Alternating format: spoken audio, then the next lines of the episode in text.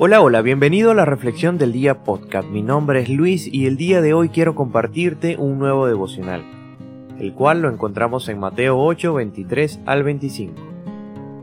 Luego subió a la barca y sus discípulos lo siguieron.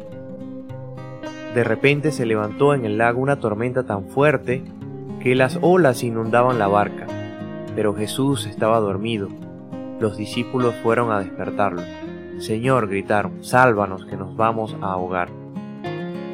Quizás te encuentres navegando por la vida y vas avanzando, vas disfrutando tu viaje, cuando de la nada se levanta una tormenta y en cuestión de segundos todo se vuelve oscuro, se vuelve gris, sientes que las olas eh, te golpean y muchas cosas empiezan a estar fuera del lugar, te imaginas que el agua empieza a entrar dentro de la barca donde estás y no puedes hacer nada, ya que los vientos son tan, tan fuertes que no permite hacer ningún tipo de movimiento.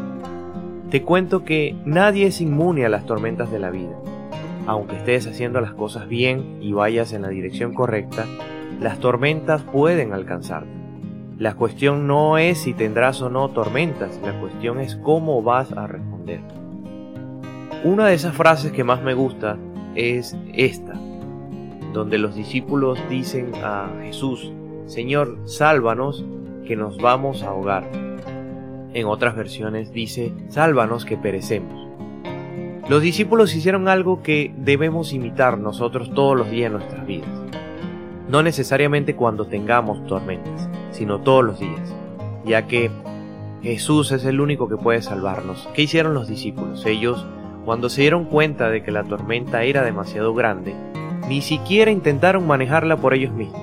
Simplemente acudieron a Jesús. Más allá de cual sea tu situación, más allá de cual sea eh, tu problema, si debemos acudir a una fuente, si debemos acudir a algún lugar, esta debe ser sin duda Jesús. Él puede darnos el refugio, la paz y darnos eso que nuestro corazón desea, pero siempre en su voluntad. Él sabe lo que es mejor para nosotros y a veces las tormentas en la vida pueden llevarnos a dudar y decir, oye Señor, ¿por qué nos pasan estas cosas? Pero también son momentos para poder eh, ver un propósito más allá de nuestros propios ojos, sino pensar de que hay un propósito por detrás de todo eso.